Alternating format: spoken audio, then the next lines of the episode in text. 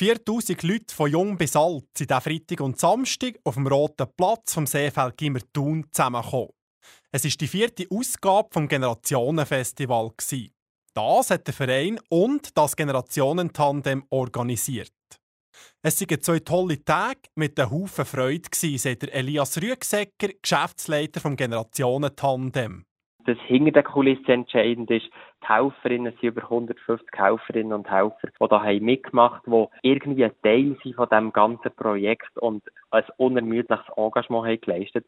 Und die Geschichten und Begegnungen hinter den Kulissen vom 91-jährigen Helfer, der Nussgipfel verkauft, bis zum 10-jährigen Mädchen, das ähm, auch im Generationentandem mit Tombola Lösi verkauft. Das ist natürlich die Story vom Generationenfestival. So hat es für alle Besucherinnen und Besucher neben verschiedenen musikalischen Auftritten diverse Marktstände und Workshops für alle Generationen gegeben. Ein besonderes Highlight war der Auftritt von Uli Schmetzer und Matter live. Manni Matter ist vor 50 Jahren gestorben in diesem Jahr und seine Lieder, angefangen beim Zündholz, sie verbinden natürlich Generationen bis heute und äh, da haben alle mitgesungen und mitgesummt. Das ist sicher ein sehr grosses Highlight. Aber auch wunderbar, zum Beispiel die Workshops im Pavillon, wo es ein bisschen wärmer war, haben sich auch sehr, sehr viele Leute eingefunden. So haben sich verschiedene Generationen von jung bis alt können treffen und zusammen eine gute Zeit verbringen. Und das sei in so Zeiten wie nach einer Corona-Pandemie, einem herrschenden Ukraine-Krieg und einer drohenden Strommangellage im Winter wichtig, ist der Elias Rüegsecker überzeugt.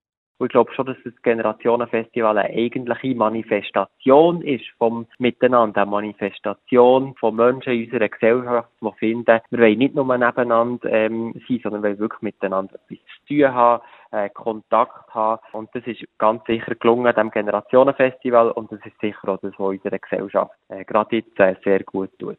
Ob es nächstes Jahr um ein Generationenfestival gibt, ist zum jetzigen Zeitpunkt noch nicht klar einerseits ist das natürlich klar, äh, es wäre toll, wenn wir wieder könnten weiterfahren könnten. Andererseits ist natürlich auch die Frage, ja, wie ist denn am Schluss Bilanz, Bilanz auch finanziell, äh, wie kommen wir raus, auch von den Ressourcen her, können wir uns als Verein das nächstes Jahr wie schon wieder leisten, bringen wir wieder so viele Freiwillige her, oder ist vielleicht auch gut, wenn wir in zwei Jahren wieder kommen. Das tun sie jetzt in aller Ruhe unter die Lupe nehmen und zum gegebenen Zeitpunkt auch kommunizieren, so der Elias Rüegsecker abschließend.